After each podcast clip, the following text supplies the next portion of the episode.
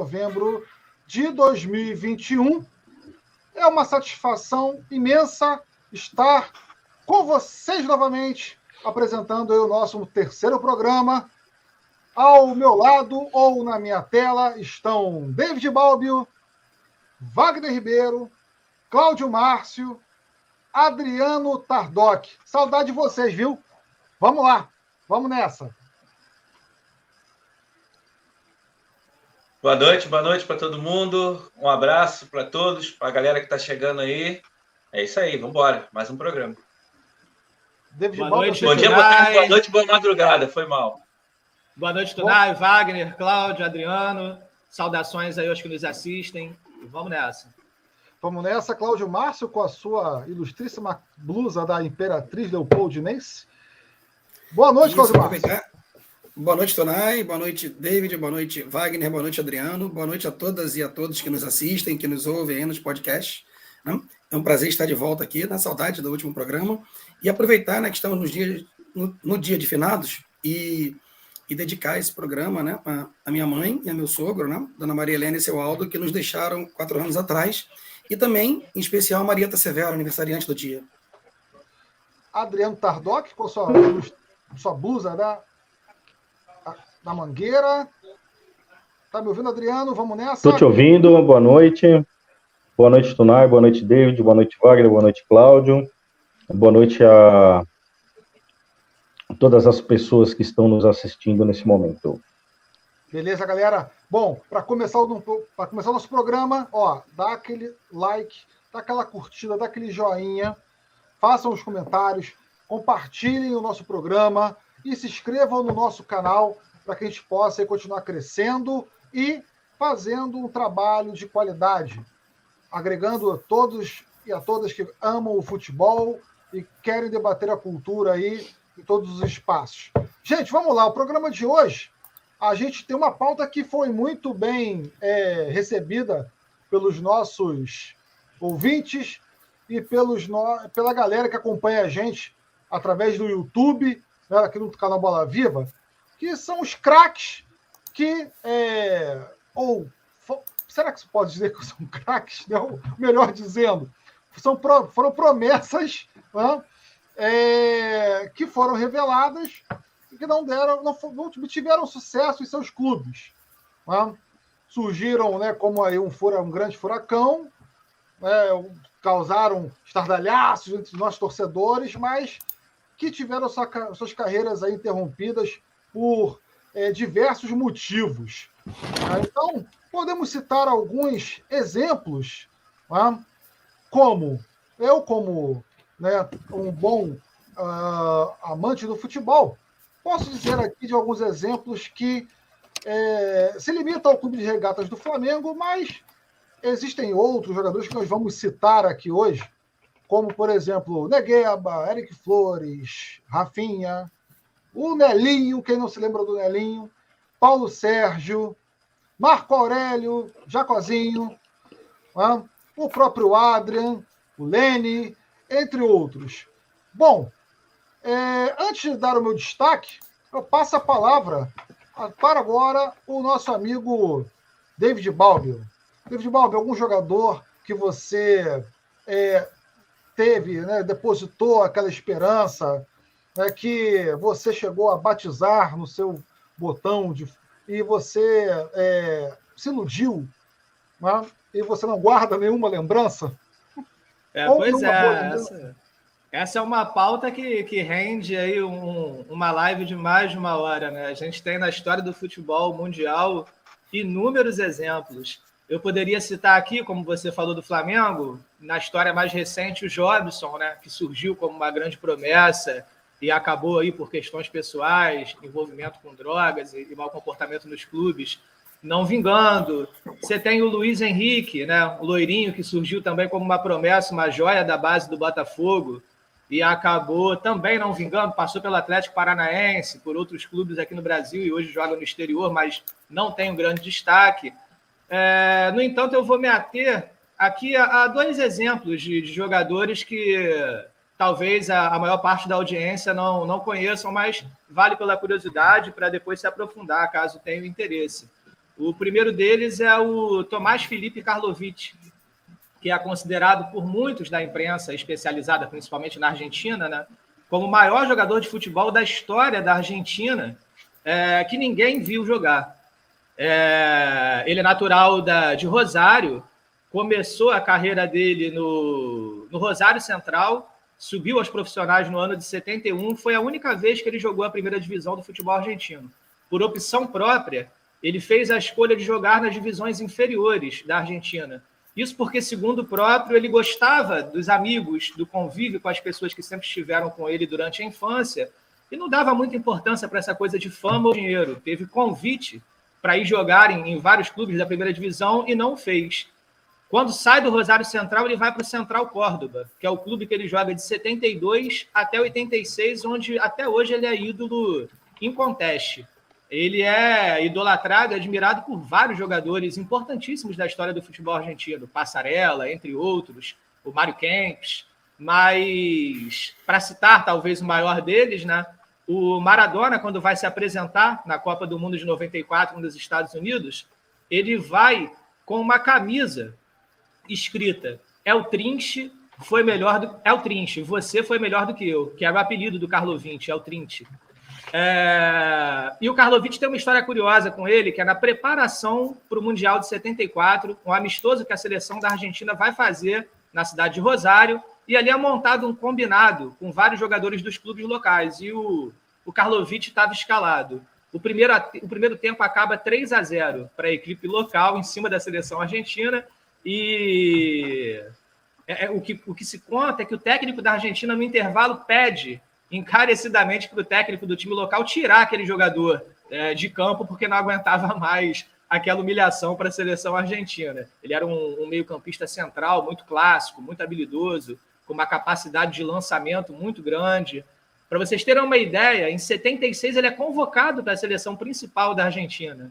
E ele simplesmente não vai. E quando foi perguntado do porquê dele não ter ido, ele disse que tinha um compromisso muito importante, que era uma pescaria com os amigos. Então era um cara que estava completamente alheio a esse processo de um futebol que começava a engatinhar para a modernidade. É, ele é considerado na Argentina como o último elo do futebol lírico argentino. É, infelizmente, ele teve um fim trágico, né? vítima da violência urbana. No dia 6 de maio de 2020, o Karlovic ele é assaltado por um jovem é, que vai roubar sua bicicleta, ele é espancado, jogado ao chão, ele acaba batendo com a cabeça no meio-fio, e vem a óbito. Mas, enfim, infelizmente a gente perde o, o El mas é considerado por muitos o maior jogador da história do futebol argentino e está à parte né, desse futebol moderno que a gente conhece hoje. E para fechar, eu queria citar, já que eu falei do Jobson e do Luiz Henrique, um jogador do Botafogo que também surge como uma grande promessa, que é o Wesley. Não sei se alguém aqui se lembra dele ou os nossos ouvintes aí, se quiserem deixar um comentário sobre. O Wesley ele surge na base do Botafogo. Em 77, em 78, ele é campeão dos juniores e é o ano que ele sobe aos profissionais. É... Joga ao lado de vários ídolos do Botafogo, como Paulo César Caju, Mendonça, e surge também como uma grande promessa, um meia-direita muito habilidoso, batia falta muito bem, um poder de finalização muito bom, mas acabou também não vingando. Do Botafogo ele passa por Criciúma, Figueirense, vem a ser campeão cearense por um timaço do Fortaleza, que tinha, além do Wesley, por exemplo, o Júlio César Uliguerer em 83, se eu não me engano. Enfim. É... E também teve um fim trágico. Vítima da truculência da polícia no Rio de Janeiro, ele é confundido é, com, com marginais, é assassinado e a família fica durante um bom tempo sem encontrar o, corpo do Wesley, né, para conseguir fazer o velório, o enterro, esse tipo de coisa. Mas foi também uma promessa de um craque que infelizmente não vingou. Maravilha, David. Poxa, um vasto. É, é, uma, uma, uma história trágica né, é, e ao mesmo tempo interessante né, desses jogadores que surgiram nas, na categoria de base dos seus clubes. Muitos não vingaram, acho que vale uma discussão até mesmo muito mais aprofundada do que citar, do que comentar as suas histórias, porque isso tem a ver com a formação dos atletas dentro dos seus clubes. Né? É, vou passar a bola agora para o nosso amigo Wagner Ribeiro né, sobre os atletas, é, os jogadores em seus clubes que, Wagner, te fizeram passar mal por alguns instantes, né, ou por muito tempo, né, durante é, é a, a, a, gente acompanhando o futebol né, diariamente. Fala para você quem foram as suas maiores decepções. Ah, cara, você falou algumas aí, né? Especialmente para nós que somos. Eu vou caracterizar, né? Mas a gente está. É, é, é, claro. É, bom, todos esses aí, né? Eu, eu, dou até um destaque para o Lene, né? Que não é do, do Flamengo, do Fluminense, que surgiu também muito bem, mas depois sumiu. Mas enfim, os dois que eu. Os dois que eu vou citar é o Lulinha, né? Do Corinthians, o famoso Lulinha do Corinthians, o maior artilheiro da história da, da base, né? Do futebol, o cara que mais fez gols, né? Na base, em, em todos os tempos, em todos os clubes né, que se tem notícia, né? São 300 e 350 e poucos gols, se não me engano. E, né, o Lulinha, né, pessoal aí de São Paulo. E vou falar um do Flamengo também com a particularidade, né? Que era o vizinho nosso aqui, que é o Vinícius Pacheco, né? Que é um garoto que, que era uma promessa, né? Um garoto que, pô, ele era, ele era alto, ele era rápido, ele batia com as duas pernas, né? Tanto com as, apesar dele ser canhoto, mas ele jogava muito bem com a direita também, né? Tinha um potencial enorme, né, cara? Estreia pelo Flamengo em 2006, né? É, faz alguns jogos ali, coisa e tal. Aí depois, 2007, ele não é muito utilizado, é emprestado. 2008 também. 2009 também. Aí 2010 ele retorna, né? E aí é o, o time de 2009, né? Que foi campeão brasileiro. Basicamente o time ficou todo, né? Só que aí o Petkovic tem uma queda de rendimento, né? É, ele entra num, num, num fla-flu histórico, né, dos 5 a 3 a virada do Flamengo em cima do Fluminense. Né? O Flamengo perdia por 3 a 1 com um jogador a menos no segundo tempo, consegue virar o jogo para 5 a 3 né? O Fla-Flu que é muito marcante, né, pra, obviamente para nós rubro-negros, né? Ele entra nesse jogo, ele muda o jogo, ele dá duas assistências e aí ele ganha titularidade. E aí, no, no fatídico jogo que o Flamengo é eliminado na Libertadores, né? desse mesmo ano, de 2010, contra a Universidade de Chile, né? A São Paulo, né? A famosa Laúde São Paulo, que depois ganhou a Sul-Americana, o Montijo, enfim. É, o Flamengo perde por 3 a 2 no Maracanã. Nós estávamos lá, né, Tunay? Nós estávamos lá nesse dia. É, e aí tinha que vencer por dois gols de diferença lá. O jogo tá 2 a 1 um, Flamengo e aos 40, sei lá, tanto no segundo tempo. Ele recebe uma bola na ponta esquerda limpa o cara, em vez dele tentar concluir a jogada, ele se joga para acabar um pênalti. Ali ele, ali, se foi o Vinícius enterrou a carreira dele como jogador do Flamengo. É, vamos lá. Bom, então era isso, era isso que eu tinha falar. Vamos lá, eu tenho até alguns jogadores para citar, mas eu prefiro passar a bola para o Cláudio Márcio, que tem muita história para contar e muito jogador que deu dor de cabeça. E nas nossas reuniões a gente chegou a discordar de alguns, mas vamos lá, Cláudio. Quem é verdade, são essas surpresas é grande, ou né? falsas surpresas? Né? Vamos lá. Então, são, são, muitas, né? Nós podíamos passear aqui por, por várias décadas, né? É, dos 80, dos 90. Se fosse seguir né, o que David falou no começo, a gente podia citar com o Vasco o próprio Valdirão, que apareceu aí, né? E depois por problemas também com, né, envolvimento com, com drogas e, e, violência, acabou morrendo de forma trágica, como pedinte aí, né? Enfim, abaixo da linha da, da miséria. Trágico. Verdade. Mas vários outros. Assim, podia falar de muitos, do Vasco, do Cruzeiro, né? Já que os dois estão na Série B juntos. E daí eu escolhi um de, de cada um desses dois, não, teoricamente gigantes, ou ex-gigantes do futebol brasileiro. O Brenner, que eu não sei se muitos vão se lembrar, mas era de Itaboraí, a gente já fala dele, e surgiu como novo Denner, né? logo depois aí da, da trágica morte do Denner no Vasco, e o Kerlon, né? apelidado de Foquinha, inventor do drible, do drible da Foca, que também surgiu com grande estardalhaço e, e acabou não, não tendo muito sucesso, desapareceu jovem, encerrou a carreira aos 29 anos.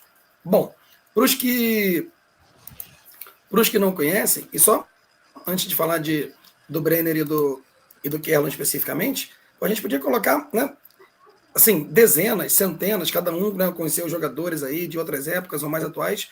Só lembrar, por exemplo, né, do, dos inúmeros, né, né Tomé? Você e Wagner flamenguistas, enfim, inúmeros novos ricos. Né? E o Pintinho, que foi um que carregou esse ônus e desapareceu, tendo recebido as chuteiras do Zico na despedida dele quando tinha 14 anos. Mas vamos fugir da pauta, não. É, o Brenner, para os que não conhecem, né? Brenner Antunes da Chagas, ou simplesmente Brenner. Né? É um jogador que surgiu no Vasco em 1995. Ele começa a jogar as primeiras partidas, sempre entrando no, no, no segundo tempo, mas com grande expectativa da torcida, né? E muita gente, alguns cronistas, comparando o Brenner né, como um novo, um novo Denner. Né? Que loucura. Só para lembrar, né, não é coisa nova, não, não tinha esse rebaixamento na época de pontos corridos, mas, mas ele participou nesse ano da, da pior campanha do Vasco até então na história do brasileiro, né? Foi o time que terminou na vigésima posição naquele brasileirão de, de 95, né? Antes do, do, do primeiro rebaixamento. Beleza.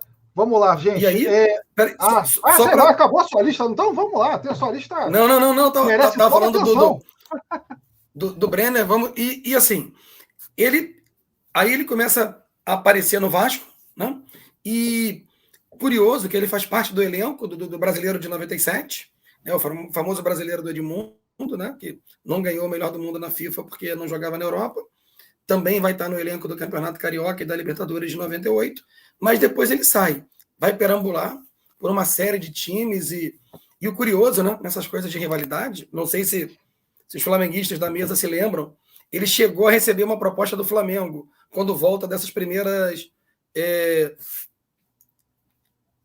essas primeiras aí, né, inserções que ele tem fora do Brasil, o Piauí, e só que o Flamengo ofereceu para ele um contrato de experiência de três meses e ele acabou acertando com, com o Guarani por seis meses.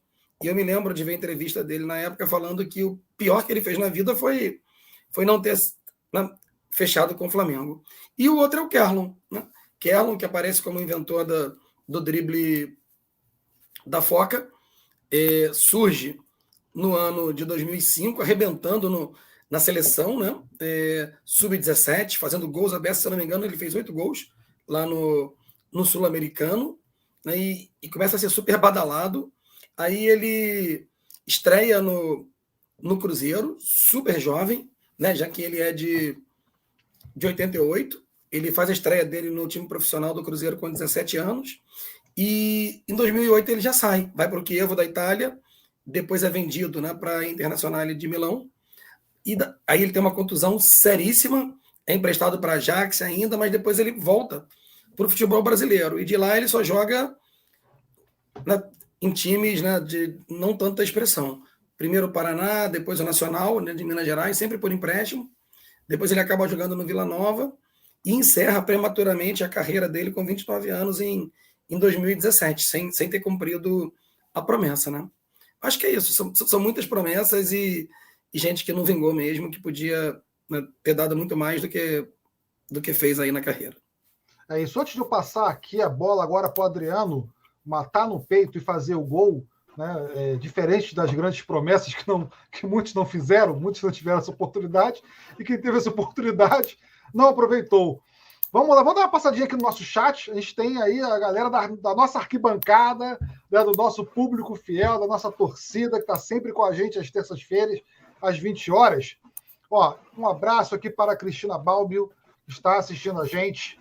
Um abraço também para Miro Ribeiro, grande senhor Miro, né? É, que é o pai do. O, é o pai do, do Wagner Ribeiro, né? O Vitor Ele falou Prado, de um aí do. Falou de um aí do Fluminense. Fez acho que, é mais, acho que é dos anos 70. Dos anos 70, se não me engano. Maravilha. Deixa eu só fazer um comentário rapidinho aqui, antes de você continuar sobre o Brenner. É, eu juro, é rápido. Claro. Só dois, momentos assim, marcantes. O Brenner, de fato, estreia em 95 no Vasco. Tem o Flamengo e Vasco marcante também. Aquele que o Ricardo Rocha expulsa em três minutos, Tunai, lembra? Que o Sávio lembro da, sim, lembro sim. Que o Sávio, ele... Isso, então, esse jogo terminou 4 a 2 Flamengo. Se não me engano, os dois, os dois gols do Vasco foram do Brenner. E a final da Taça Rio de 96, né, que acabou sendo a final do campeonato, porque o Flamengo ganhou os dois turnos, o jogo foi 0 a 0 Eu estava lá no Maracanã e teve um gol anulado do Bem. Bem anulado, tá? Antes que você viu falar que o juiz roubou o Flamengo. Bem anulado. Só isso. Pode continuar. Vamos lá. Provocações à parte, a gente tem uma responsabilidade com a pauta. Né? E eu vou mandar um abraço aqui também para a Priscila Barros, né, que está sempre com a gente a, quem está com a gente também é a Joelma Lopes, né? a Aldineia e também o Hugo Ferreira. Um abraço para vocês, muito obrigado. Compartilhem, por favor, o nosso conteúdo. Curtam a gente nas redes sociais, no Facebook, no Instagram, no Twitter e também no YouTube. Né? Vamos lá, Adriano Tardoc, cruzei para você, agora aproveita a chance e marca o gol. Olha, eu tentei, eu também fui um, um talento desperdiçado. Eu tentei jogar futebol, mas não deu certo. Isso pode ficar para um outro evento, uma outra pauta de um outro programa, né? Que eu acho que é interessante, né? Essas experiências pessoais que a gente tem com o futebol, que se relaciona diretamente com, com esse universo, né? A gente pode falar disso em algum momento, mas eu era bem fraco, né? Bom, é, dessa questão dos talentos, é, eu vou falar dois que são muito emblemáticos aqui em São Paulo, um porque aconteceu e o outro porque sequer conseguiu acontecer, né? Eu quero falar do Keirson, que foi um centroavante muito badalado, né? Ele foi revelado nas categorias de base do Sene, que ele era do Mato Grosso, ele era, ele era de Dourados, né? E ele se transferiu para o Curitiba no ano de 2006, né? Ele foi, de imediato, ele já foi artilheiro quando ele se transferiu para o clube, né? é, nos anos de 2000, 2006 e 2007. Na primeira competição nacional que ele disputou, na Série B em 2007, ele marcou 12 gols, né? E foi artilheiro do time na competição, ou seja, para uma promessa é um bom, já é um bom papel, né? E ele foi artilheiro regional, né? Do, em dois campeonatos seguidos do Paranaense, 2006 e 2007 também, né? Só que o que vai acontecer com, com o Keyson? Em 2008, ele desperta interesse do Palmeiras, né? Por quê? Ele jogou a Copa do Brasil contra o Santos em dois jogos, ele fez cinco gols contra o Santos, né? Então, e desclassificou o Santos, enfim. E isso acabou chamando muita atenção de todo mundo e o Palmeiras se interessou. E na época, quem investia em jogadores no Palmeiras era a Trafic, né? Que era uma empresa que estava por trás dessas transferências. Verdade. E ele foi para o Palmeiras, só que é, muitas vezes, quando a gente vai procurar alguma coisa que fala desses jogadores, é, sempre você encontra algum texto dizendo ah, a quantidade de contusões foi o motivo pela qual, pelo qual foi fracassou a carreira, né? E, mas não é só isso, né? Isso também é um fator, né? No Palmeiras, o Keirson fez 30, 36 eh, jogos e marcou 24 gols. É uma média excepcional, isso no ano de 2009, né?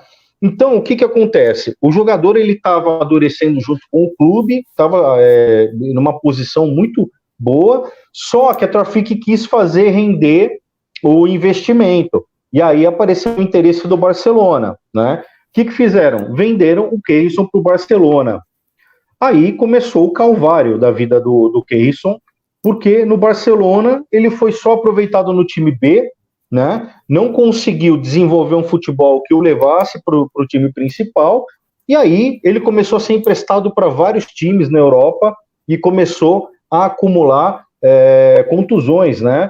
E eu queria só lembrar uma coisa que eu não falei também, que ele foi artilheiro do Campeonato Brasileiro junto com o Kleber Pereira e com o Washington do Fluminense. Kleber Pereira, que era do Santos, e o Washington. Ele marcou 21 gols no Campeonato Brasileiro. Né? Verdade. Então, esse, ele, era um, ele era um cara que já estava acontecendo, né?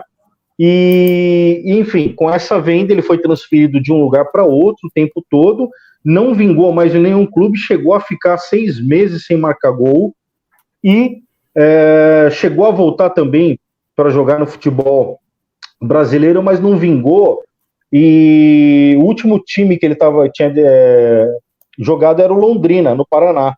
Só para vocês terem uma ideia, hoje o Keirson está com 32 anos e está sem clube. Então ele é um jogador ainda considerado um jogador nativa, só que não tem clube, não tem interesse de ninguém, né? E o passe dele é fixado num valor alto e o cara não consegue mais jogar, né?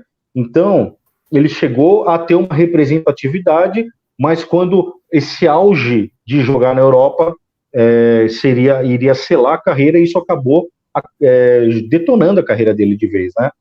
E rapidamente, o, o outro jogador é, é, um caso muito é, interessante, que é o, o Jean Xera, ou Xera, ou Xera, né, que é o nome, é, que ele era considerado um dos maiores talentos da base do Santos. Esse jogador, só para vocês terem uma, uma, ideia, ele era muito falado até, até como Neymar. Né? Esse jogador ele era sediado por vários outros clubes, por vários olheiros de clubes de fora, então havia uma expectativa muito grande em cima dele. Só que em 2011 ele não renovou com o Santos, é, porque os empresários dele pediram um valor muito alto. Aí o que aconteceu? Esse jogador acabou se transferindo para o Gênova da Itália, né? E a partir daí começou o calvário dele também, porque ele nunca ascendeu, ele não ascendeu nesse momento para o profissional. Ele foi jogar lá na base do Gênova, depois chegou a voltar a jogar na base do Flamengo, do Atlético Paranaense, do Cruzeiro, e ele só foi ser profissional depois que a carreira dele já não estava mais andando e ele foi para o oeste de Itápolis, né? E para uma promessa que seria um novo Neymar, né? Porque essa sempre é o novo alguma coisa, né? É, esse jogador teve um, é, um fim trágico, não porque ele morreu, mas porque ele encerrou a carreira com 22 anos de idade em 2017, por conta de, do desinteresse. Ele perdeu o interesse pelo futebol, né? Por conta de não conseguir vingar em lugar nenhum. Só que, assim, tanto no caso do Keyson como no caso dele, tem, dois, tem um fator em, em, comum que são a questão dos empresários e as pessoas que fazem a gestão da carreira, né? Eles tiveram péssima gestão de carreira, um por uma empresa que era Trafic e o outro por empresários, né? E houve uma denúncia em 2018 que Jean Scherer acusou um ex-técnico do Santos de assédio sexual, que inclusive teria abusado, que era o, o Line, né, que é um auxiliar técnico lá no Santos, que teria abusado sexualmente de, uma, de um outro jogador que declarou que isso aconteceu e esse teria sido um dos motivos da, da, da indisposição dele com o Santos. Enfim, carreira não vingou, encerrada com 22 anos de idade. É, é bom, eram esses dois destaques. Bom, é, eu teria até como destaque uh, a gente, alguns jogadores, mas eu vou falar agora de uma da, da Série A, que é importante a gente comentar, porque teve jogo, teve jogo agora à tarde, né? Parece que o, Renato, o renatismo ele balançou novamente as estruturas, né, do Clube da Gávea. E eu queria mandar um abraço né, para quem está chegando agora no canal pela primeira vez, que é a nossa querida Mônica Pigatti. Né? Boa noite, Mônica, seja bem-vinda. Né? Se inscreva no nosso canal, compartilhe aí o nosso conteúdo né, para que a gente possa ter cada vez mais visibilidade e ter cada vez mais espaço na mídia independente para debater assuntos, temas, pautas que, de fato, né, agregam toda a nossa sociedade, não só com futebol, mas como cultura, política, sociedade, né, arte, cinema, enfim, porque a nossa galera é boa e o nosso time é forte. Vamos lá, Wagner Ribeiro.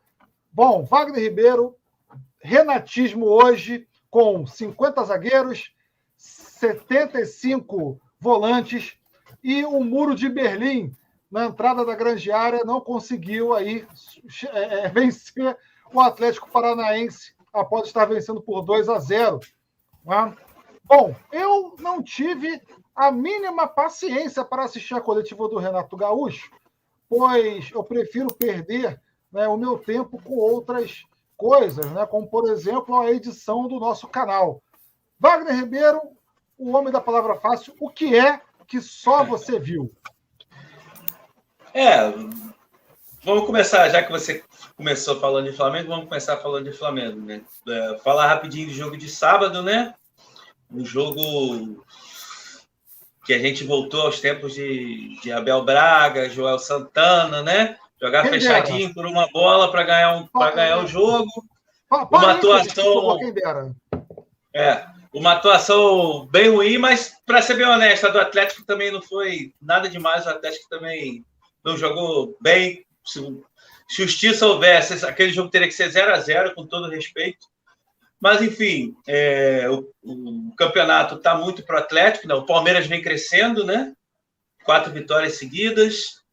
É, o Grêmio, difícil de conseguir vislumbrar alguma coisa né, que o Grêmio vai conseguir sair. O Santos deu uma boa respirada.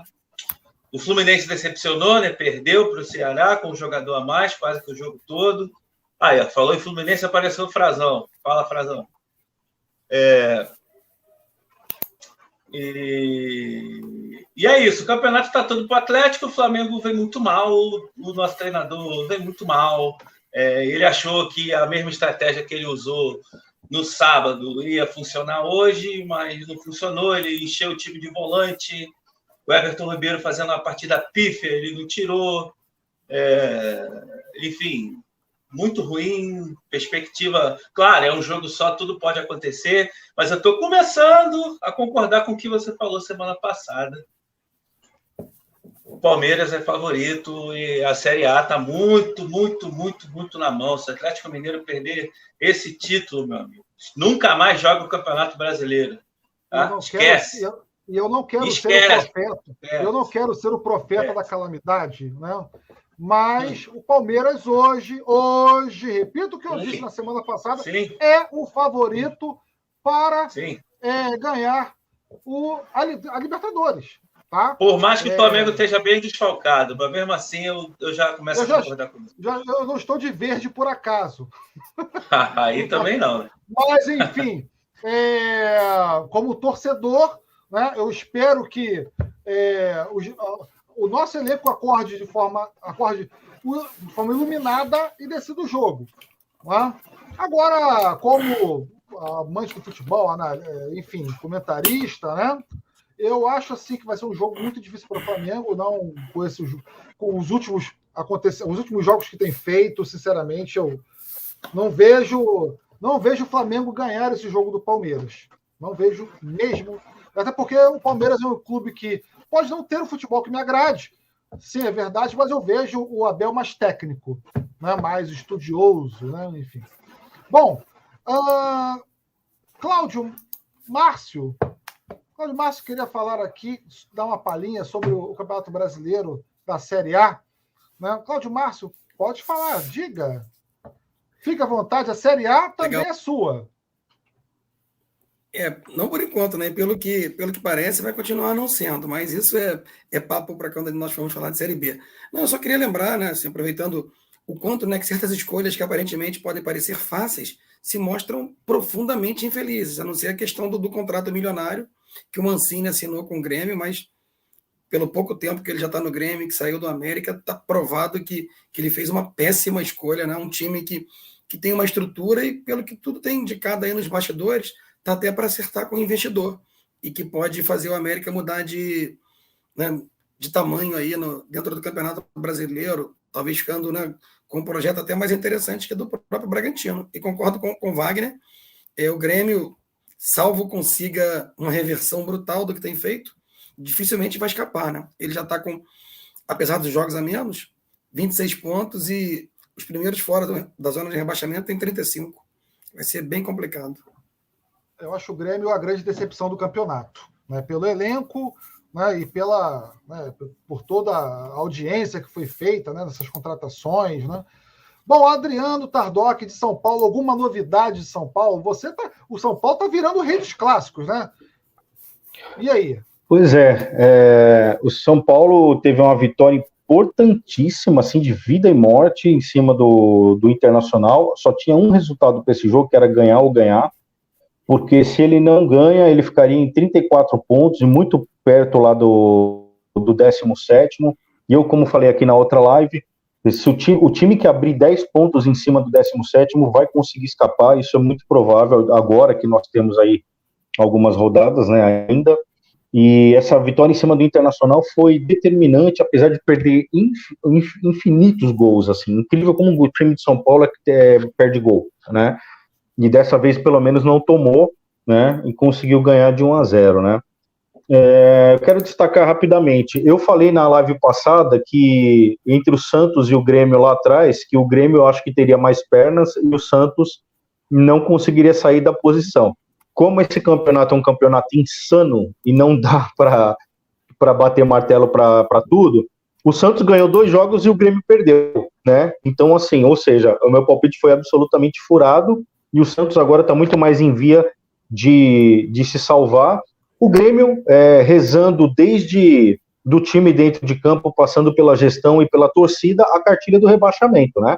Que a torcida do, do Grêmio fez uma barbárie lá no, no estádio, destruiu o VAR, invasão de campo, e o Grêmio vai pegar gancho de jogos no STJD. Então, ou seja, é, o Grêmio ele acabou de enterrar né, essa vaga. Eu acho muito difícil que se reverta a situação do Grêmio depois do que a torcida fez em campo e pela punição que a torcida vai causar ao time. Então, é, aquela velha cartilha não aprende, continua fazendo, e sem contar que um membro da torcida imitou macaco novamente na, na, na torcida, né? Isso filmado com gestos racistas e é, o Grêmio vai pagar o preço por tudo isso, a torcida vai pagar junto, né? A torcida está escolhendo pagar junto. Eles acabaram, para mim, a minha opinião, a torcida no último jogo é, rebaixou de vez o Grêmio. Ela já colocou o Grêmio numa situação muito mais difícil. É, Palmeiras, né, ganhou do Grêmio muito bem lá, aquele futebol organizado do Palmeiras, um futebol disciplinado ali que não, não, não enche os olhos, mas é, tem jogadores muito decisivos ali no, no time que consegue é, resolver, né? Mesmo que o Grêmio tenha saído na, na frente com o gol do Diego Souza, né? Que algumas pessoas não gostam muito dele, é, inclusive não entre nós, né? E Cuiabá ganhou do Bragantino, né? E como a gente já, o Wagner já comentou, esses times Cuiabá, Ceará, enfim, esses times não vieram para cair, eles vieram para se segurar o máximo e eles estão fazendo isso. Ceará ganhou do Fluminense, né? E, e destacando o Corinthians, que voltou a jogar com a arena cheia, mas ganhou de 1 a 0 da Chapecoense, apresentando um futebol ridículo. É, é, eu posso dizer que a vitória do Corinthians se deu por conta da, da, torcida. Não fosse pela torcida, se não tivesse torcida em campo, o time empatava ou até perdia o jogo. Porque, assim, medonho o futebol que o Corinthians apresentou. Né? Então, Acho que são esses destaques aí que eu, que eu quero trazer. E vamos ver, vamos vai continuar essa insanidade aí. Quando a gente acha que o time vai ganhar, ele perde. Quando a gente acha que vai perder, ele ganha e seguimos, né? É, é isso, né? Bom, vamos seguir aqui. David Balbio, vamos lá. E tá garantido na série, na série A ano que vem? O que, que tá faltando? Falta pouco, né? Faltam, acho que três ou quatro vitórias. Não é isso? O Botafogo tem alguns jogos em casa ainda. Eu acho essa, essa. Eu tenho observado uma crítica que é feita à equipe do Botafogo que eu acho muito dura. Porque no senso comum sempre foi dito que o empate em casa, quando você não desperdiça pontos, e a vitória em casa, basta para que você mantenha uma campanha regular no campeonato. E o Botafogo consegue manter essa regularidade. O Botafogo hoje está a dois pontos atrás do líder do campeonato. É, o Botafogo não tem uma campanha incisiva como visitante, é verdade, é fato. Mas o Botafogo é o melhor mandante da Série B. Então eu creio que alguns analistas são extremamente é, é críticos de uma forma muito dura com relação à campanha que o Botafogo tem feito. Creio eu que se essa toada for mantida, o Botafogo de repente conseguindo um empate contra o Vasco, uma vitória amanhã contra o Confiança e vencendo os outros jogos em casa, a possibilidade de subir ela é muito clara. Matematicamente, se isso for mantido, é, é garantia de Série A para o ano que vem. Então, essa crítica, ao meu ver, é uma crítica injusta. Na semana passada, eu havia falado sobre a equipe do Vila Nova e eu queria voltar a destacar aqui. É, essa semana estava analisando a tabela da Série B e o Vila Nova hoje é décimo colocado. O Vila Nova figurou durante a maior parte do campeonato na zona de rebaixamento para a Série C. O Vila Nova hoje está um pouco atrás do Vasco, ele já figura na parte de cima da tabela, com um elenco limitado, o que mostra também como a Série B, ela, assim como a Série A, o Tardoc havia dito que é um campeonato insano, a Série B também ela é nivelada por baixo. E, e há essa, essa oscilação de dois, três jogos em que você consegue um sucesso, é, a equipe ela é catapultada para uma posição muito mais confortável. Então, acho que a campanha do Vila Nova também é uma campanha a ser destacada como uma campanha de superação e organização. E é basicamente isso. Vamos lá, Cláudio Márcio, o Vasco precisa de uma revolução?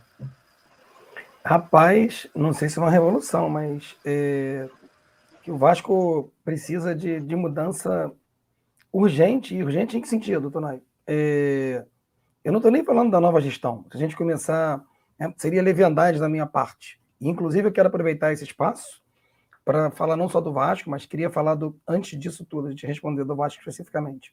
Do Vitória, né, que é o time do, do Wagner Moura, e infelizmente, se o Vasco parece que não volta para a Série A ano que vem, matematicamente é possível, né, desde que você vença os próximos seis jogos, o que parece pouco provável pela oscilação do time, enfim, pelos pelas posturas claudicantes em, em, ganhar as partidas, como o Adriano falou de São Paulo, isso se aplica ao Vasco. Quando é melhor, não faz os gols, e quando é pior, com raras exceções, toma os gols e acaba perdendo as partidas. Mas o Vitória, né, do, do queridíssimo aí Wagner Moura, que estou mencionando agora por conta do breve lançamento aí de. Até que enfim, né? Graças aos céus aí, que, que Marighella estreia no Brasil com tanto atraso, com tanto tanto delay, mas o Vitória de Wagner Moura parece condenado a uma temporada de 2022 na, na Série C, já que tem 33 pontos e o primeiro primeiro time fora do rebaixamento é o Londrina, que está ganhando no finalzinho, já está no finalzinho do jogo agora com, com o Remo, indo a 38. Então, assim, parece que o Vitória vai cair. E quando eu falei de revolução do Vasco, revolução, né, já que você perguntou, mudança em que sentido? Não da gestão do Salgado, e até para fazer um paralelo com né, o que acontece no nosso país. É, e aí o Vitor está dizendo que o Vasco tem chance de ganhar todas as partidas. Né? Talvez até com cinco vitórias e um empate, né, dependendo de muita sorte, seja possível. Obrigado. Não sei, não sei se o Vasco depende de resultados alheios, né? Ainda tem isso. Teoricamente, se ganhar em seis, não, David, né? Porque ele chegaria a 64, que dizem aí é o um número mágico. Com cinco vitórias e um empate, ele ele chega a 62. Talvez, talvez dê dependendo de outros resultados. Mas o, há de se louvar que pelo menos o Salgado, ao contrário da gestão do Eurico Miranda, do próprio Roberto né, e, e do, do Alexandre Campelo, conseguiu um acordo né, com a Procuradoria-Geral da Fazenda Nacional e, teoricamente, o Vasco vai ter reduzido né, a dívida trabalhista e também está acertando dívida é, tributária. A questão é, fizeram protocolar um acordo, mas isso está condicionado ao aumento da receita, que hoje parece inviável. Então, assim, você tem boas saídas, você está negociando, mas você tem o elenco mais caro da Série B, e é o que David falou, assim, disparado mais caro, mais caro do que muitos elencos da Série A, e o time não joga nem longe disso. Então, nesse sentido, eu acho que precisa de mudança enorme, né, estrutural, mudança de, de gestão. É, embora né, o Salgado tenha feito alguns progressos, mas ainda é tímido, mas que não, que não se use, não se aproveite, como tem sido comum no Brasil. Assim, é, é risível as pessoas, e, e o pior é que eu tenho amigos e conhecidos que defendem que o Levenciano, né, que fez um arremedo de eleição quando a luz apagou, descumprido o mandato judicial, com os partidários da chapa dele apurando os votos com a justiça já tendo anulado, e o Vasco não sai dessa com pessoas dizendo que ele tem que ser o presidente porque ganhou a suposta eleição que foi anulada. Né? Enfim, é complicado, né? Assim, a primeira coisa para o Vasco mudar, de verdade, Tonai, é, é passar das páginas policiais para as páginas esportivas. Esse vai ser o primeiro grande passo. É isso, né? E vale até um debate aqui no nosso programa, que acontece toda terça-feira, a partir das 20 horas, né? a gente debater sobre a crise né, dos grandes clubes aí do, do, do futebol brasileiro. acho que dá um dá samba a gente discutir essa pauta, né? principalmente no Clube de Regatas Vasco da Gama, que teve quatro rebaixamentos em uma década. Né? O Botafogo teve dois, também três rebaixamentos. Né? É, o Flamengo também passou por um momento difícil, valeu sua reestruturação, São Paulo também passando, enfim, vários clubes que estão é, se comprometendo financeiramente e, e, que acabaram embarcando em dívidas né, é, e crises aí políticas que parecem ser interminadas. Bom, gente, eu vou falar aqui de algumas alguns jogadores que a gente até mesmo citou que foram revelações né, e, e, que infelizmente não é, vingaram. Né? Acredito que se esses jogadores estivessem hoje né, no Flamengo, com a sua estrutura, com um CT que é considerado um dos maiores, ou se não melhor, né, o maior e o melhor da América Latina, né, é, teriam vingado, ou teriam oportunidades é, melhores né, no elenco, serão melhores, ser, é, seriam melhores serão melhor aproveitados.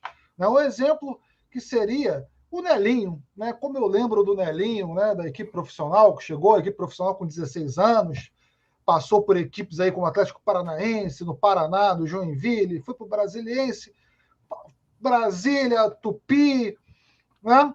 E encerrou a carreira, se eu não me engano, se não me engano, encerrou a carreira no América, né? na Série A2 do Campeonato Carioca Nelinho, que era visto como um novo Zico, né? Nessa onda de novos, né? é, Zicos, novos, novos Pelés, novos Garrinchas, novos Neymar, novos Ronaldinhos, né, novos Romários, né, e essa galera também que parece, acha que herdou né, o talento do futebol de forma hereditária, como o Matheus, né, filho do Bebeto.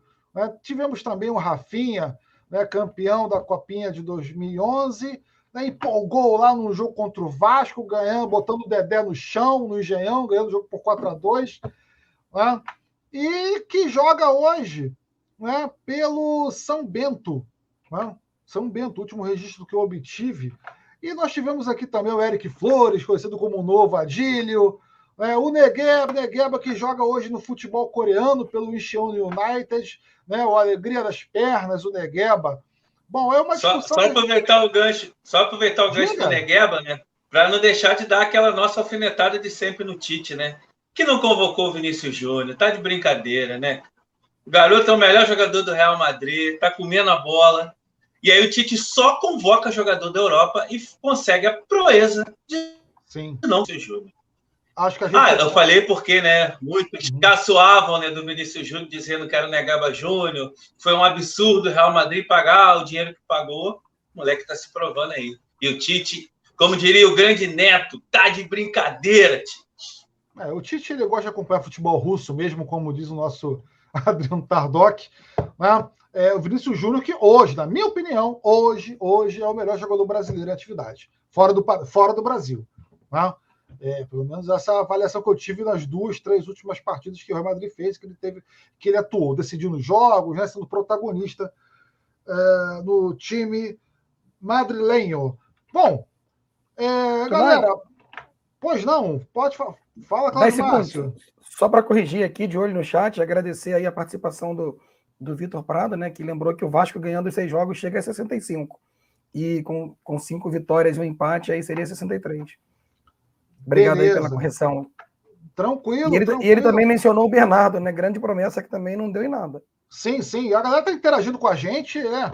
A galera tem total espaço aqui para debater, para dar sugestão, crítica por lá nos nossos peitos. Enfim, não esqueçam de dar like, gente. Não esqueçam de dar like, não esqueçam de dar like. Vamos nessa. Gente, a gente está chegando a 50 minutos de live, né? De programa. É, se inscreva no nosso canal, compartilhe o nosso conteúdo, como diz o Wagner aí, dá aquela curtir aquele, faz aquele comentário. E, bom, vamos lá. Marco Aurélio Jacozinho, Paulo Sérgio já foram superados. Né? É uma discussão, como falei, que a gente pode fazer né, ao longo aí dos programas que vão surgir sobre a estrutura das categorias de base. Bom, hoje faria 86 anos Betinho. Né? Betinho que foi um símbolo aí da democracia, um símbolo dos direitos humanos, é, e que hoje não faz, nos faz falta no mundo de intolerância, é, no país que os direitos democráticos são atacados to, são atacados e violados todos os dias. Balbio, você que é um saudosista, né? É, e que a gente conversou muito sobre a importância da gente debater o Betinho, principalmente numa semana que ataques homofóbicos né, e a preocupação por revistas em quadrinhos surgiram mais, fizeram mais efeito, causaram mais transtorno, um beijo de um filho do super-homem em outro homem, do que o povo fazendo fila para comprar osso e comer carcaça. Vamos lá, dá o seu comentário, dá essa palhinha para gente. Aqui pois a é. gente se posiciona sim. Lamentável isso tudo, né? Lamentável e, e, como o Betinho faz falta, né? Hoje completaria 86 anos, como você bem colocou, um homem dedicado à democracia, um homem dedicado ao próximo, à cidadania, aos direitos humanos. O Betinho ele era embevecido de utopia, né? Mas a utopia do, do Betinho não era uma utopia infrutífera. A utopia do Betinho era, ela era aliada à praxis. Né? E essa prática, inclusive, por muito lhe rendeu críticas de alguns setores da esquerda que o acusavam de ser assistencialista. Achavam que primeiro o Brasil deveria resolver os problemas é, é estruturais, transformar a sociedade, para depois se pensar é, nas lutas das, pelas quais o Betinho se, se dedicava. Ele nunca abriu mão das suas convicções e, e o fez por toda a vida, mesmo com condições precárias de saúde, né? Para quem não tem conhecimento, acredito que todos tenham, o Betinho era hemofílico, assim como seus dois irmãos, o Enfio e o Chico Mário, e por conta de, de questões de negligência do próprio Estado com relação ao controle de qualidade do sangue, acaba contraindo o HIV é, da mesma forma que seus dois irmãos, devido a transfusões de sangue que eram necessárias por conta da hemofilia, mas nunca deixou de lutar por essas causas de justiça social num Brasil que continua ainda extremamente injusto e excludente. Um homem de formação católica, e talvez por isso venha daí a sua preocupação com, com o próximo. É, o Betinho militou durante muito tempo na JEC e na JUC, né, Juventude Estudantil Católica e a Juventude Universitária Católica, movimentos ligados à igreja que tinham esse engajamento em causas sociais. É, já depois de adulto, ele acaba formando é, um partido que vai auxiliar a ação popular, que vai auxiliar o, Jan, o Jango na, nas pautas da reforma agrária, nas, nas reformas de base do Jango. E, e, com o golpe militar, todo esse projeto acaba retrocedendo. O Betinho cai na ilegalidade, acaba tendo que sair do Brasil via Uruguai, mas retorna ao país pouco tempo depois para ficar na clandestinidade. Imagina o Betinho com aquela saúde frágil, sendo um operário em São Paulo, numa fábrica em São Paulo, e tentando, né, de alguma forma, conscientizar a população para que uma luta fosse formada contra a ditadura. Realmente, a opção ali da ação popular no momento era a luta armada. E o Betinho fica no Brasil como clandestino até 71, quando realmente a situação para ele fica insustentável. E ele acaba indo para o Chile, onde aí sim a, a, atuação dele como sociólogo passa a vir, a verve dele de sociólogo passa a, a, a vir, e ele atua também como assistente do governo Allende, vem o golpe, e ele novamente tem que, que sair do, do país, agora não mais do Brasil, mas sim do Chile, vai para o Canadá, onde no Canadá, em ligação com alguns outros exilados políticos, forma aquilo que viria a ser o IBASE, né? A, a, o embrião do IBASE, que eram estudos brasileiros, é, e só com a anistia retorna ao Brasil, e aí, com a ação da cidadania, campanha contra a miséria e a fome, é, a inauguração da Associação Brasileira Interdisciplinar de AIDS, e hoje, se o Brasil é uma referência no mundo ao combate à AIDS em termos científicos, deve-se muito ao Betinho, embora nós ainda vejamos a ignorância gracejar, né? haja vista o nosso execrável presidente da República ter se pronunciado recentemente que a vacina contra o coronavírus poderia deixar os indivíduos é, é, propensos a contrair o vírus do HIV, como o Betinho faz falta. Betinho, Enfio também com a sua atuação política, as cartas da mãe na revista Isto É, escancarando um Brasil com uma forma usando o humor e o seu cartoon, né? ele era um cartunista e um humorista. O Chico Mário, um grande músico. É, daria para falar aqui durante uma hora sobre o Betinho, mas a gente tem um teto e tem uma pauta a ser respeitada, e eu não, não vou me estender mais. De qualquer forma, Viva Betinho, viva Enfio e a Chico Mário. É isso, Balbi, é isso. É por isso que existe o canal Bola Viva, né? Uma, que faz parte de uma mídia independente, que a gente tem um compromisso com a verdade, com a luta, né? a gente tem compromisso né, em fazer o um debate de qualidade e qualificado junto às pessoas, né, para as pessoas. E eu quero passar agora né, a palavra né, para o nosso grande Cláudio Márcio. Ah, também não serei breve, né? Acho que aproveitar e, né, como o Chaplin já dizia, né? Acho que a, a ditadura, o totalitarismo, a intolerância, a gente só demora, só, só demora, não, perdão, só derrota com, com bom humor. E o Betinho, como o David mesmo muito bem frisou aí, mesmo não, tendo contraído né, o, o HIV, não, não abria mão de, de, de usar também né, esse humor jocoso para poder responder a certas provocações. E ele dizia, né, como nós temos aqui um antipresidente hoje, que no Brasil há bons sociólogos e há sociólogos medíocres. Uns acabam virando professores e outros presidentes da República. E, e aproveitando a, né, ainda né, outra frase famosa do, do Betinho, né, para a gente poder falar de pobreza e outras coisas, e aí abro para os colegas, né? É, Betinho dizia que, que o Brasil e o mundo, de maneira geral, né, o, o desenvolvimento humano só existirá se a sociedade civil, seja ela brasileira ou internacional, afirmarem cinco pontos fundamentais: né? a igualdade, a diversidade, a participação, a solidariedade e a liberdade. Acho que são pontos que andam muito em falta aqui no nosso Brasil aí, né? Acho que é isso. Vamos que vamos, né? É, eu acho que quando a gente é, defende direitos, direitos humanos, quando a gente é, debate educação, debate saúde pública, debate saneamento, está na luta todos os dias, dentro de salas, das, das salas de aula, nas praças, nas ruas, ocupando todos os espaços possíveis na luta contra qualquer forma de intolerância e, e opressão, a gente está falando de Betinho, sim. Betinho tem que estar presente todos os dias, em todos os momentos. Adriano Tardoc, alguma consideração, meu camarada? Bom, vou tentar ser breve, se é que. Bom, é um assunto muito amplo, né? Eu sou oriundo das comunidades eclesiais de base, eu vivi comunidade eclesial de base é, na periferia de São Paulo nos anos 80. Então, a formação que eu tenho, a inicial era ligada à Igreja Católica, iniciada todos esses projetos sociais que existiam é, na época, nos anos 80, que por sua vez tinham relação direta com a Igreja e o, e o Partido dos Trabalhadores naquela época, enfim, depois a gente busca outro caminho.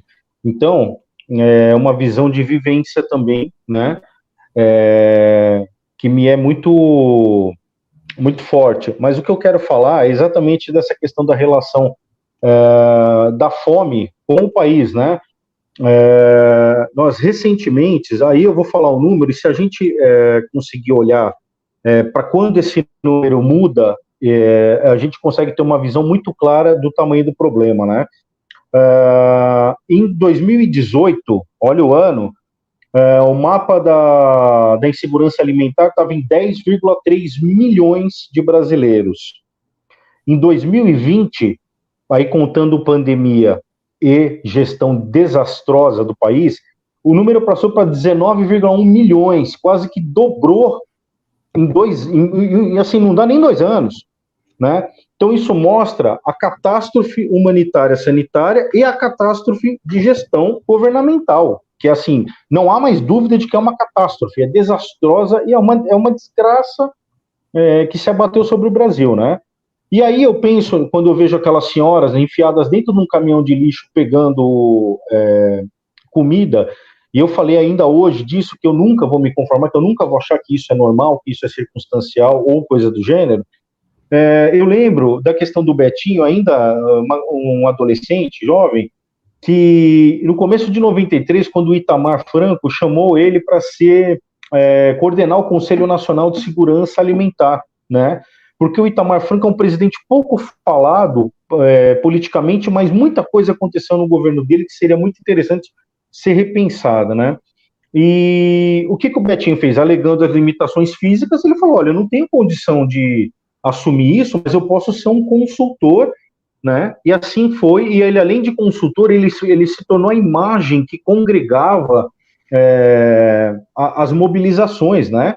E essas mobilizações, elas foram mobilizações populares que hoje é o que precisa acontecer novamente. A gente precisa voltar para um ambiente de solidariedade, né?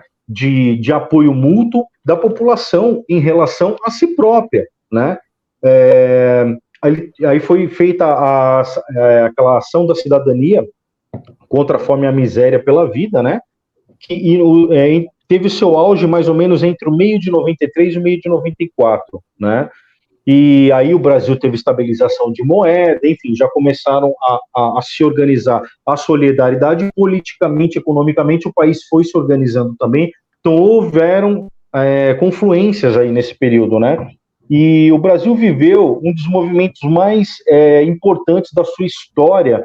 Acredita-se que ao todo 25 milhões de pessoas contribuíram de alguma maneira para que houvesse doação de dinheiro, de alimento, de roupa, né? E, mais, e quase 3 milhões de pessoas se engajaram diretamente nessa luta, é, e ao redor do Brasil se criaram 4 mil comitês de cidadania, mais ou menos o que faz a CUFA hoje, no Rio de Janeiro e São Paulo, né? É, para poder atender essas populações, né? Então, isso é para a gente ver a dimensão e o tamanho que o Betinho tem nessa questão da luta contra a fome, né? E quando o ex-presidente Lula falava, por exemplo, da luta contra a ele era ironizado, era muita brincadeirinha, muita conversinha. No fim, o que a gente vê hoje é que nós estamos no mapa da fome mundial mais uma vez, né? Então, é, é, como disse o Cláudio, é pensar essa questão da mobilização outra vez para que a gente possa voltar a figurar como cidadão e ser humano na luta contra esse mal. É isso. Wagner Ribeiro, alguma consideração? Ou só aplausos? Vamos lá, vamos ser breve, a gente está é, encerrando, gente. Né? Vamos, eu vamos vou... para as considerações finais. Estamos agora com uma eu hora vou... de programação. Eu vou falar um pouquinho, né? Vou aproveitar o gancho, né? Para falar sobre, sobre uma música, falar sobre outros dois gênios, né? Vou tentar ser o mais breve, breve possível, pode deixar.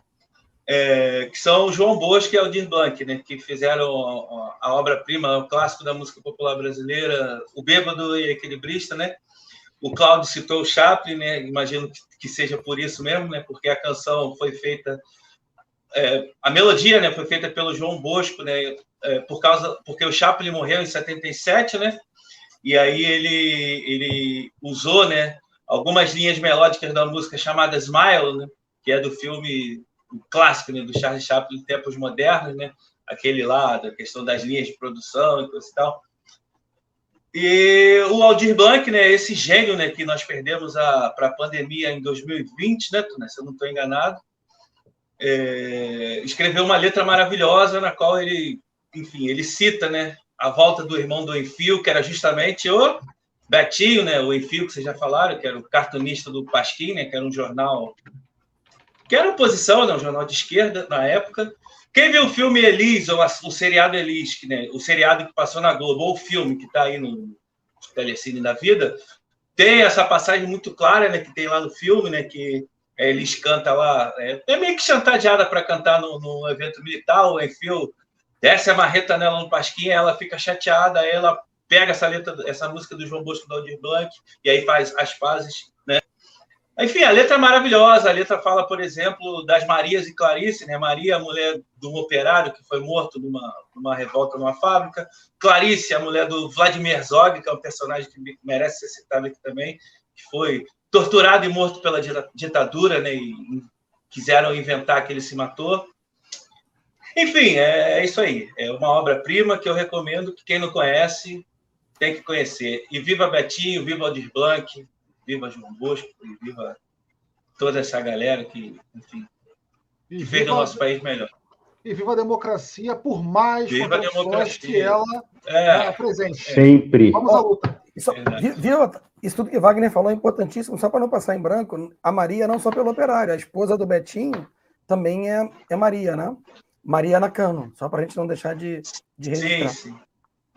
Então é isso, galera. Já estamos encerrando aqui a nossa programação. Eu queria agradecer a todos que participaram, mandaram perguntas, fizeram comentários, curtiram, compartilharam a nossa live, acreditam no nosso trabalho né, toda terça-feira, aqui às 20 horas, pelo YouTube. Por favor, está lá na descrição do nosso canal, do nosso programa, né, da nossa live, as nossas redes sociais. Então, se sigam lá pelo Facebook, pelo Instagram, pelo Twitter.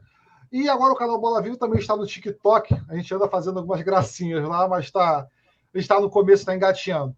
Bom, vamos lá. As minhas considerações finais agora vão para o Pai Santana, que completaria aí 10, completou né, 10 anos da sua ausência, essa grande personalidade é, do futebol brasileiro, do Clube de Regatas Vasco da Gama.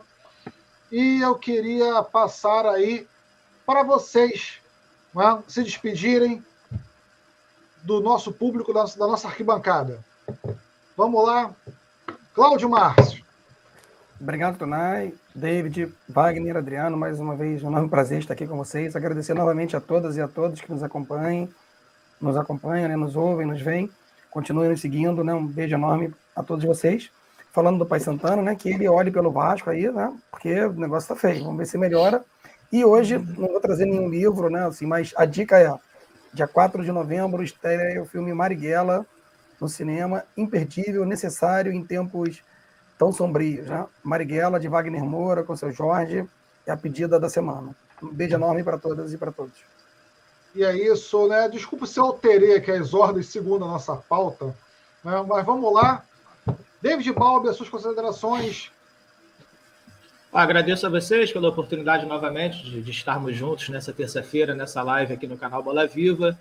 Agradeço a todos que nos acompanharam, em especial deixo um abraço aqui para os meus pais, que sempre comentam em conjunto aí.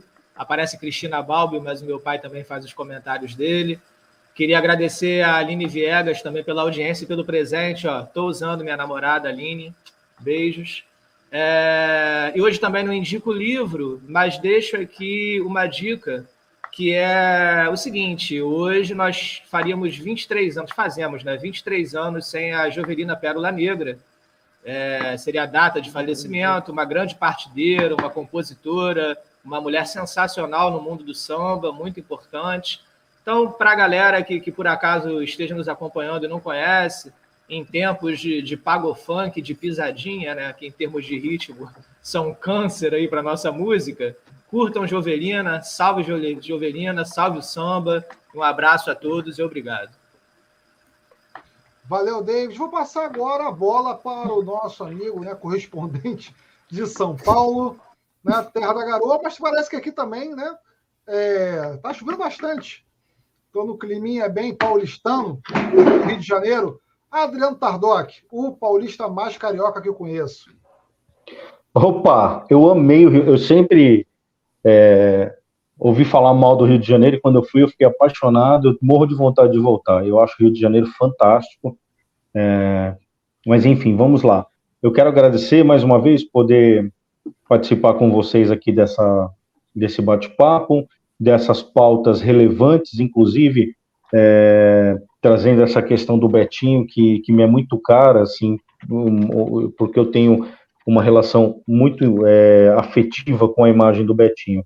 É, e como destaque final, é também agradecer ao público que nos acompanha, claro, pedir para que continue nos seguindo. Também falando do, do Marighella, que o, o Cláudio trouxe aí, no dia 4 de novembro de 69 foi o dia em que o Marighella foi assassinado pela ditadura militar, né? Então, o filme vai estrear numa data emblemática e eu gostaria de convidar a todos, para quem não teve ainda a oportunidade de assistir a entrevista do Wagner Moura ontem no Roda Viva, falando sobre o filme Marighella, que é, é, assim uma entrevista histórica, porque o Wagner Moura não economiza, ele dá na lata e ele fala o que tem que falar e para quem tem que falar. Então, quem puder assistir, por favor, é, faça isso e vá ao cinema prestigiar o filme. E é isso, Wagner Ribeiro, passo a bola para você. É, queria agradecer a, todos, a vocês, né, óbvio, né, meus amigos e companheiros de bancada virtual, por enquanto virtual, mas se Deus quiser, daqui a um tempo vai se tornar uma bancada real, né? Com exceção do Adriano, que eventualmente pode vir aqui nos visitar, mas enfim, agradecer a vocês, agradecer, obviamente, com certeza. Ao Venha. nosso público, né? A todos que, que acompanharam o programa, um beijo para todo mundo, um abraço, muito obrigado. Nos sigam nas nossas redes sociais, não esqueçam de dar um like, compartilhem, comentem. É... Bom, é, dicas, né? Assim, Cláudio e Adriano já falaram de Marighella, mas Marighella é um personagem que não tem como não falar, né, gente? Assistam o filme Marighella. Leiam a biografia do Marighella, do jornalista Mário Magalhães, que é o que na qual o filme é inspirado. Marighella vive para sempre. É, e vou dar uma dica do seriado que eu estou que eu tô gostando bastante, que é sobre a vida do nosso grande Diego, né, que nós falamos no primeiro programa, Maradona. Muito bom. Estou assistindo, estou gostando bastante. É isso, um abraço, um beijo a todos e fora Bolsonaro, para não esquecer. É isso. E eu, eu, quero agora encerrar, já que né, vocês deram a dica do Marighella, que é um filmaço, né? Prisão para todos os torturadores da ditadura militar. Prisão para todos os ditadores, todas, todos os ditadores que é, passaram por esse período nefasto da história do Brasil. Todos.